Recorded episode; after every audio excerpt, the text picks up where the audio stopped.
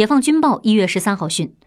美国国务卿蓬佩奥十号明确表示，美军目前没有从伊拉克撤军的打算。美国国务院同日发表声明称，美方如果派代表团前往伊拉克，将不会与伊方讨论美军撤离问题。分析人士指出，美军近来在伊拉克境内对什叶派民兵和伊朗将领的袭击，令美国与伊拉克关系急剧恶化。伊拉克对美国驻军下逐客令，是为保卫自身主权和国家安全，而美国为阻止伊朗扩大在伊拉克的影响力，不会轻易同意撤军。